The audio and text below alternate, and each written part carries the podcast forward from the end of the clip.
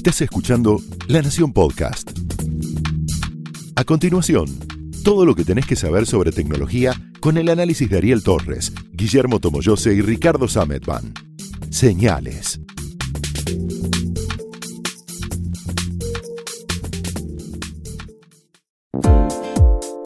Bienvenidos al podcast de tecnología de la nación. Señales. Aquí estamos con Ricardo Sametban, Hola. Guillermo Tomoyose, quien les habla, y Ariel Torres. ¿Cómo va? Bueno. Tenemos eh, la vulnerabilidad. Vamos a iniciar una sección, me parece, No, dentro de señales. malísimo. No, no, malísimo. Pero- no. La tenemos que ten- Es la vulnerabilidad de la semana. Eh, Pero, pero El desastre- tenemos que hacer un podcast de minuto a minuto, no, pero- no ah, semanal. No, pues está- sí, podríamos hacerlo por día, pero ya sería como mucho. La vulnerabilidad de la semana, el Exacto. destacado. La vulnerabilidad de la semana. Esta semana eh, se supo, hoy, de hecho, cuando estamos grabando esto, o sea, ayer para ustedes, o cuando eh, sea que lo escuchen, porque no Exacto, porque lo pueden estar eh, oyendo dentro de un mes. O sea, vamos a decirlo eh, como corresponde, el 28-29 de, de mayo se supo que eh, los eh, chicos malos, los piratas informáticos, estuvieron entrando y llevándose la base de datos de usuarios de Flipboard durante 10 meses. Se llevaron todo, nombre de 10 usuario, meses. 10 meses, sí. Parece ser que en el software que tenían para, para reconocer esta clase de cosas no les andaba muy bien, se olvidaron de enchufarlo, no lo sé. La cuestión es que se llevaron todo. Todo que significa el nombre real del tipo, el nombre de usuario dentro del sistema, la dirección de correo electrónico, las contraseñas y el token para usar Flipboard en dispositivos digitales. Viste que el Flipboard, servi- el Flipboard es esta aplicación la que te permite ver contenido, la que te permite ver revistas. Es, Exactamente. Yo no soy asiduo usuario de esta aplicación, la probé en su momento. Uso más Pocket porque me gusta más poder guardar y seleccionar qué cosas voy a leer, pero por lo que tengo entendido y lo que veníamos usando en su momento, Flipboard te permitía seleccionar artículos, te hacía una curación automática. Es un agregador de noticias con, a diferencia de lo que ofrecían algunos antes, con mucho foco en, lo visual, en lo estético, en una edición curada. No es que va cualquier cosa a Flipboard, sino que hay como una. Hay, hay una, hay una preedición. Es el antecesor, el pionero de todos los servicios, incluyendo Apple News y todos estos servicios que buscan ofrecerte contenido de múltiples fuentes de noticias en un solo lugar para que vos simplemente hagas, El, pases por el él. punto por ahí que llama mucho la atención de Flipboard y que estemos hablando de esta aplicación es porque está presente en varios teléfonos y en varios dispositivos que tienen una gran llegada dentro del mercado, porque viene preinstalado en muchos Eso casos. es lo que iba a decir, esa es una de las malas noticias. Eh, las eh, dos buenas noticias serían en este caso, a pesar de que es otro desastre de los que nos tiene acostumbrados la industria, es que no se llevaron porque no los recolecta eh, la plataforma, ni número de tarjeta de crédito, ni el número de seguridad social, nada de eso lo recolecta. Y según dicen ellos, hasta ahora no tienen registros de que se hayan metido por izquierda, digamos, los chicos malos. Y mm, ni siquiera están recomendando cambiar la contraseña. Lo que Ah, están recomendando, suelen, sí, o sea, lo que obligan sí es que si vos te deslogueas de un dispositivo, cuando vuelvas a loguearte te van a pedir que crees una nueva contraseña. En todo caso, esto viene a reafirmar lo que decimos este, habitualmente, que hay que tener mucho cuidado en línea. Siempre. Mucho cuidado, no uses en Flipboard la misma contraseña que tenías con el banco o con Mercado Libre o con la cuenta de correo electrónico que usas para recuperar todas las otras cuentas, porque hoy la tienen. De hecho, hay un sitio eh, que ya debe estar en el 3 mil millones de contraseñas choreadas.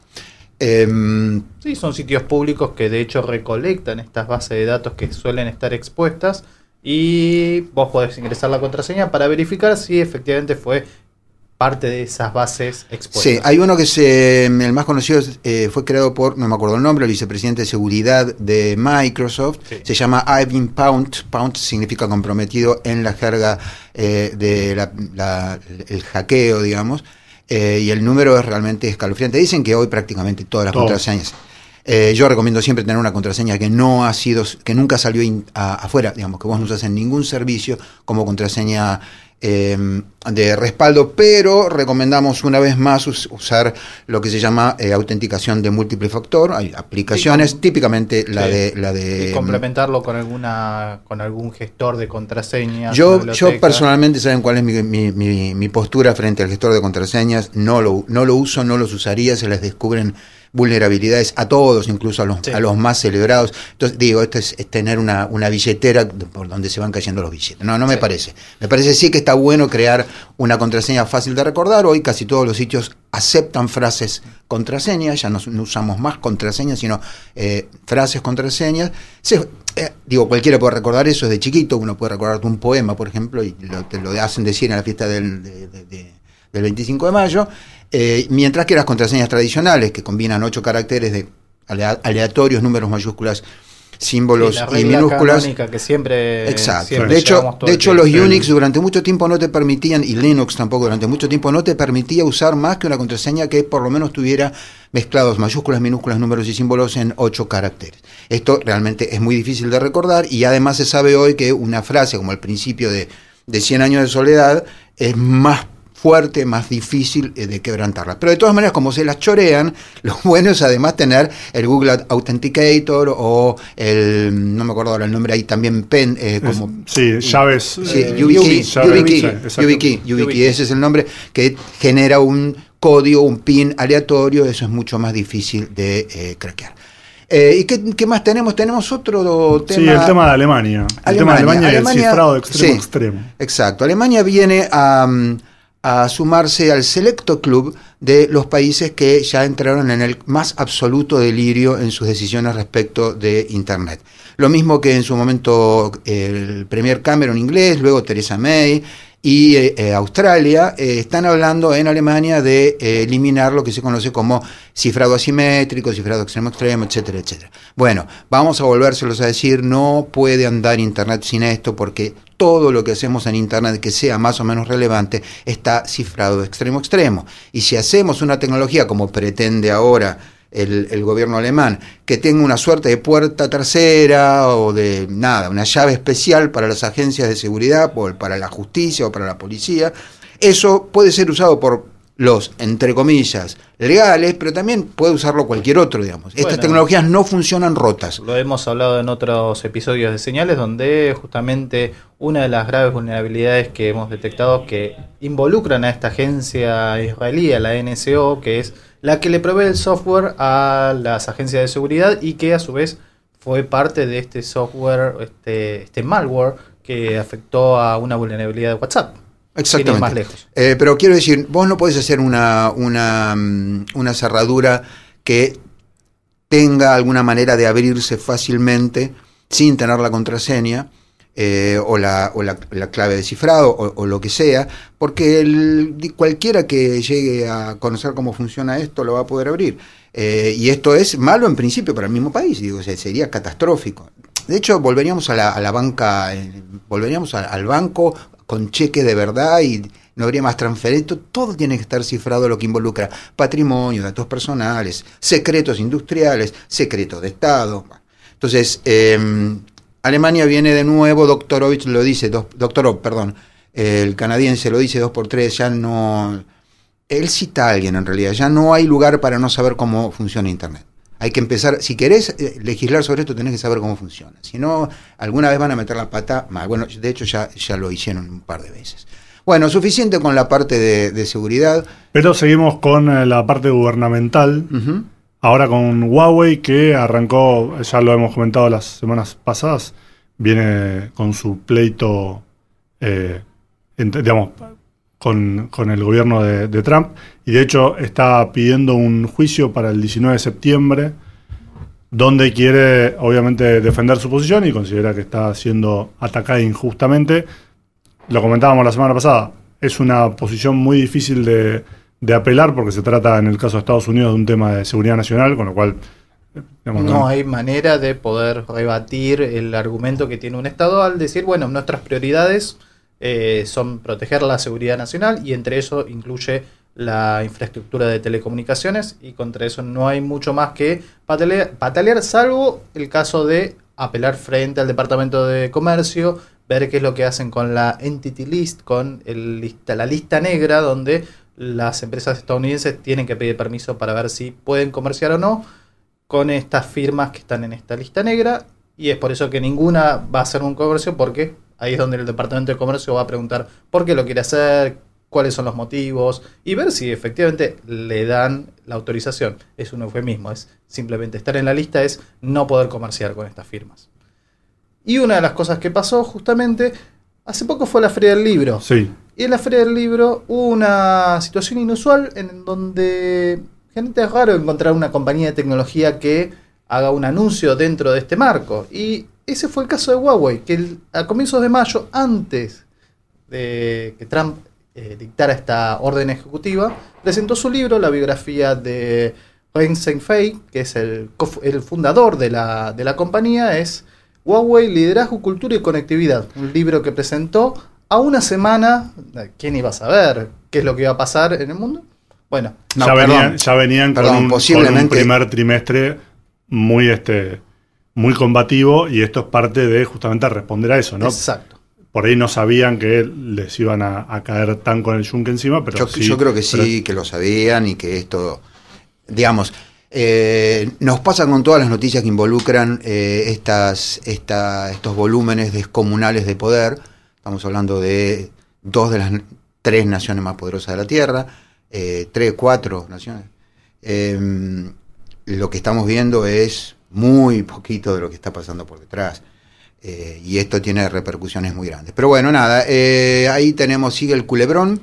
Eh, veremos si en algún momento, como decíamos la otra vez, esto se, se calma un, poco, eh, porque por el momento no, no hay una solución, por lo menos a mi juicio, no hay una solución simple para No, este de hecho, hay una expectativa de una respuesta por parte del gobierno chino en esta guerra comercial que está teniendo con Estados Unidos de elevarle las, las, este, las restricciones a la exportación de uno que se llama las tierras raras. Exactamente que son unos materiales fundamentales para, un montón de componentes tecnológicos y si bien están en todo el mundo, China tiene el 80% de la producción mundial. Son bastante, son eh, materiales que están presentes en toda la corteza terrestre, pero son bastante difíciles de, de, sacar de la tierra. la, la, minería de estas tierras raras es, es muy compleja, es muy costosa y es muy contaminante, y China es la que en, en algún momento decidió este, mm, dedicarse a eso. Si mi memoria no me, no me falla, eh, después lo chequeamos, las tierras raras son el, eh, la sustancia con las que se dopa el silicio para que funcione como semiconductor. Exactamente. Eh, lo que hace que sin tierras raras no hay microprocesadores, sin, sin, microprocesadores se termina toda la industria digital, de un día para el otro nos quedamos sin Y el antecedente que hay sobre el, comercio o la fijación del precio de este, de este insumo, ya lo había experimentado Japón con eh, China a la provisión de estos componentes para la fabricación de memorias y fue un proceso en el que afectó de una forma bastante seria la producción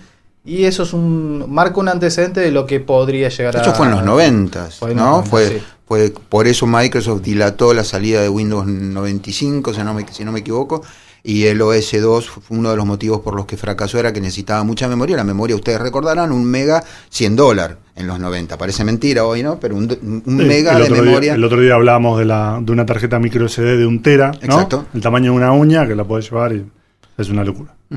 Bueno, em, así que ahí estamos.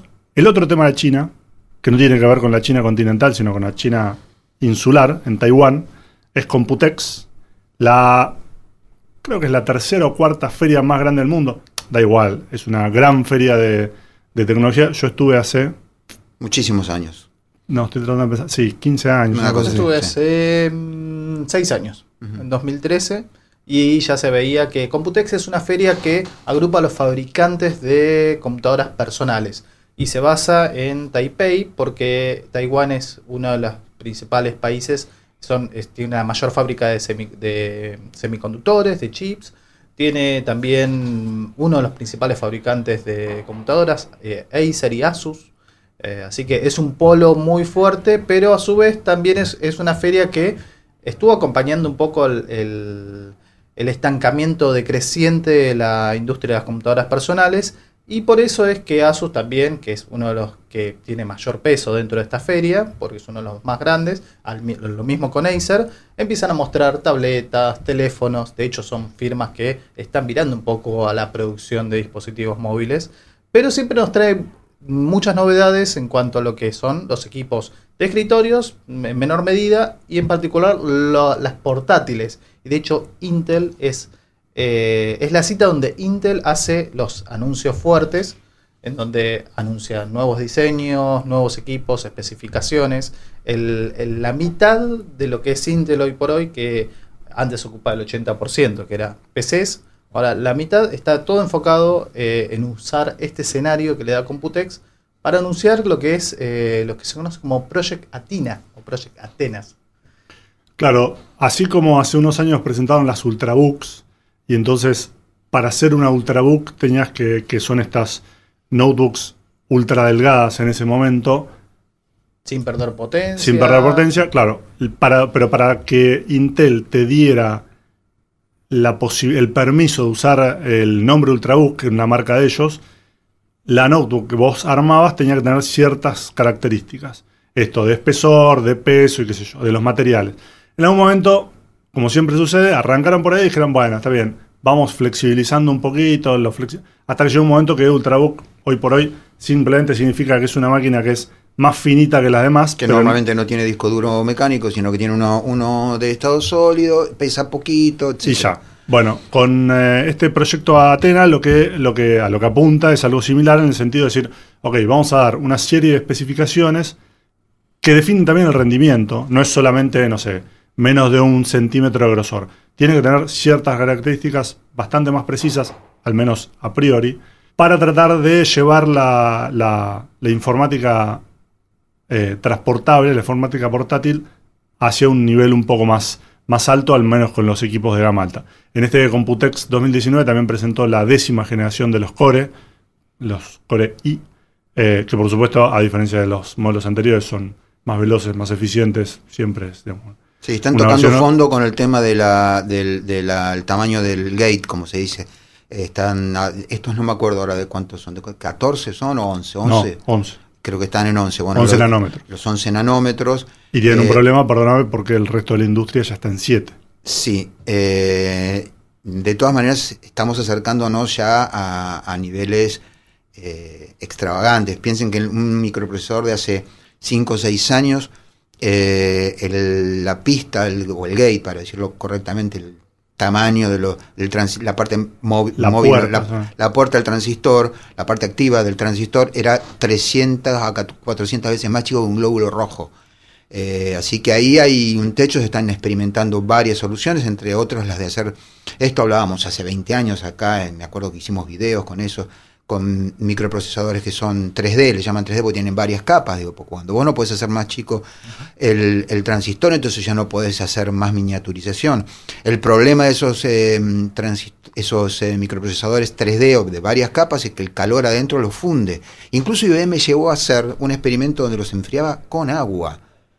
Así que estamos, está todo bien, pero eh, Perdón, lo que se enfriaba con agua adentro del chip. No es que es un sistema de. No, de no, no, no. enfriado como hay hoy, que es como, digamos, como, el, como el auto que tiene un radiador y Sí, no, no. sí, directamente metían agua dentro del, del, eh, del microprocesador. El agua, si está lo suficientemente purificada, es un aislante, así que no tengan miedo, no, no van a explotar. Pero digo, están pensando porque, eh, como se anticipó en su momento, estamos llegando a, a límites en los que si, digo, no, no se puede parar la cantidad de poder de cómputo. Seguimos necesitando cada vez más poder de cómputo.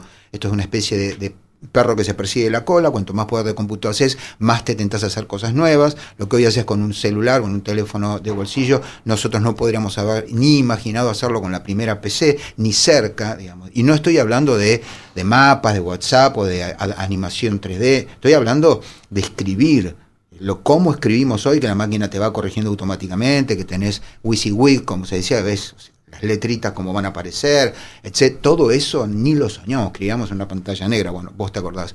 Eh, vos creo que también, que no te Sí. cocinás al final. Bueno, eh, ¿alguna otra novedad de Sí, Computex? montones. Eh, como bien decía Guille, Asus es una de las compañías que, que aprovecha esta, esta feria, además juega de local, para, para presentar novedades. En este caso, la Asus ZenBook Pro Duo, que tiene dos pantallas. Una no es la primera, No, Pero- no. pero- de hecho, es una evolución de lo que eh, Asus ya venía, había presentado el año pasado, que era la ZenBook con eh, el screenpad, que era el touchpad que se transformaba en pantalla y funcionaba como una pantalla secundaria. De hecho, esa la vendieron acá en, se vendió acá en la Argentina muy fugazmente. Muy fugazmente y muy, con un precio muy alto. Ese Arandaladio Era- 3, para sí. decir, la trajimos y, Era y la carísima, eh, pero tenía esa particularidad de empezar a combinar dos pantallas. Pensábamos que iba a ser solamente una moda, una tendencia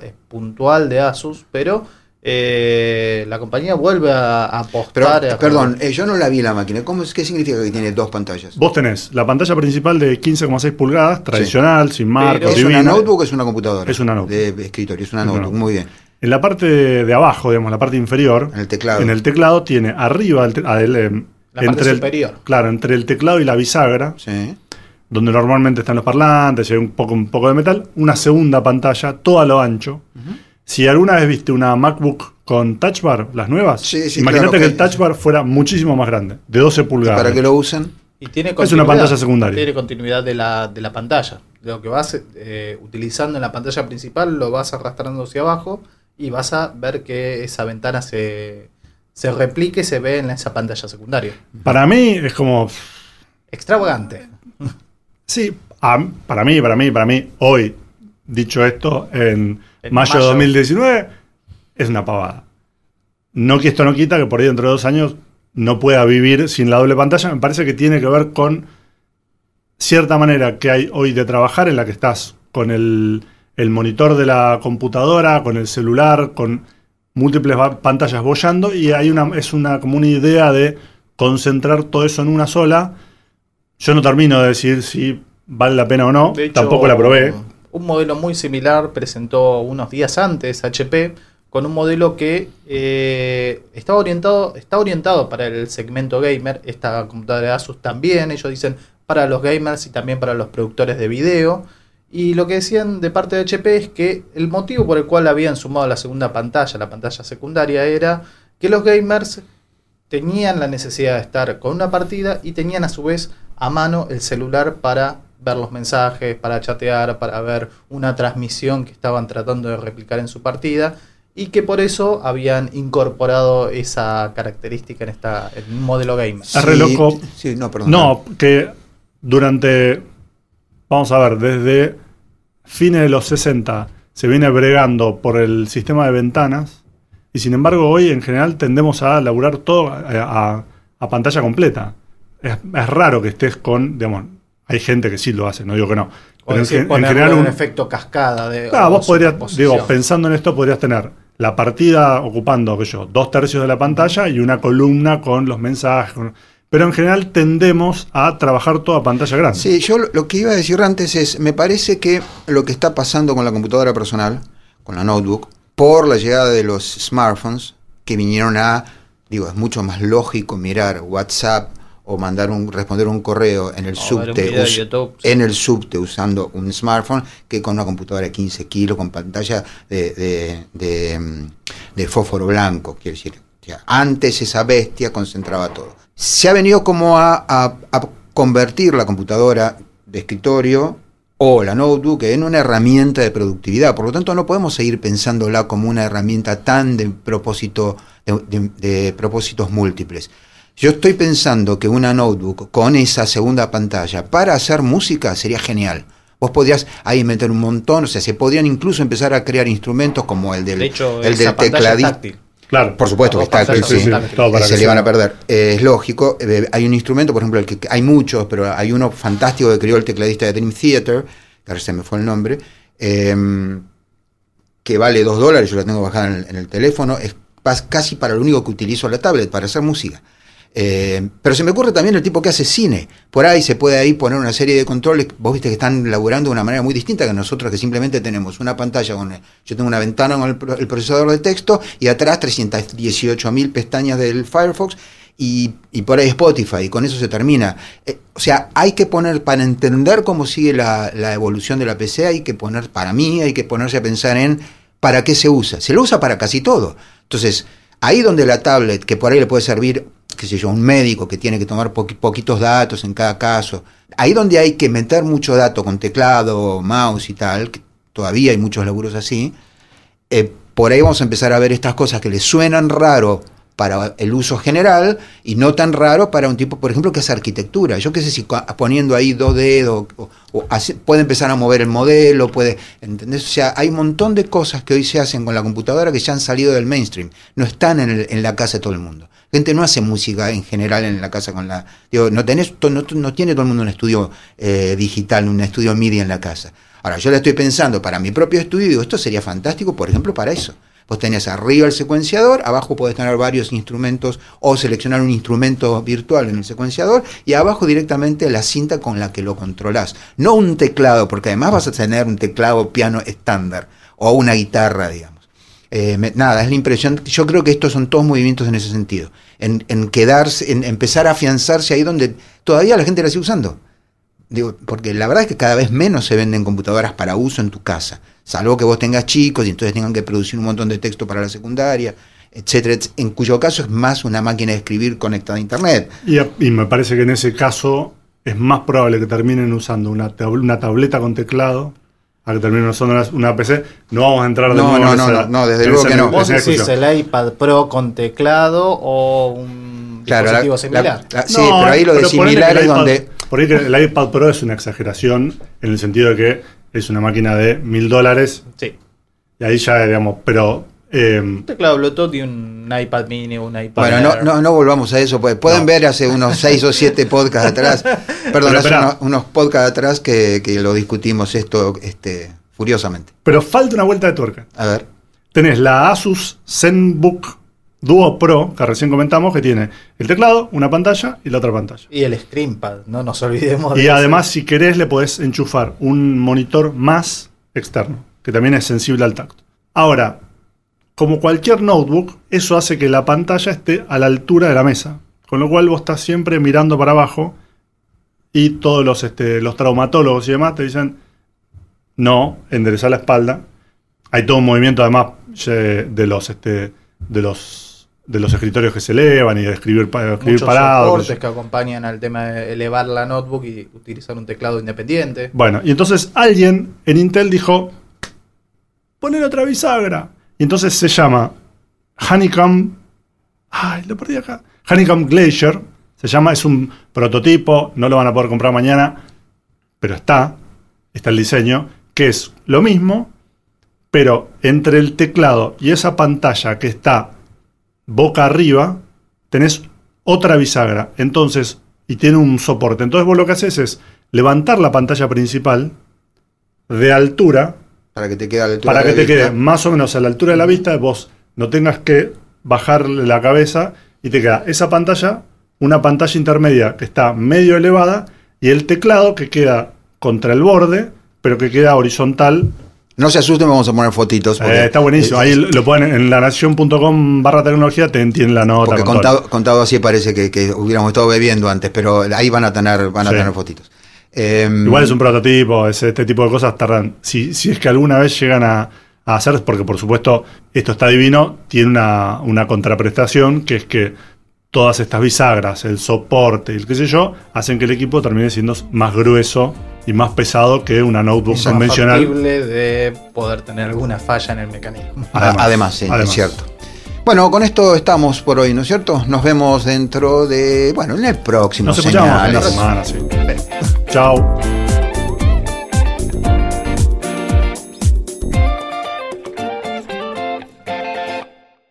Esto fue Señales un podcast exclusivo de La Nación.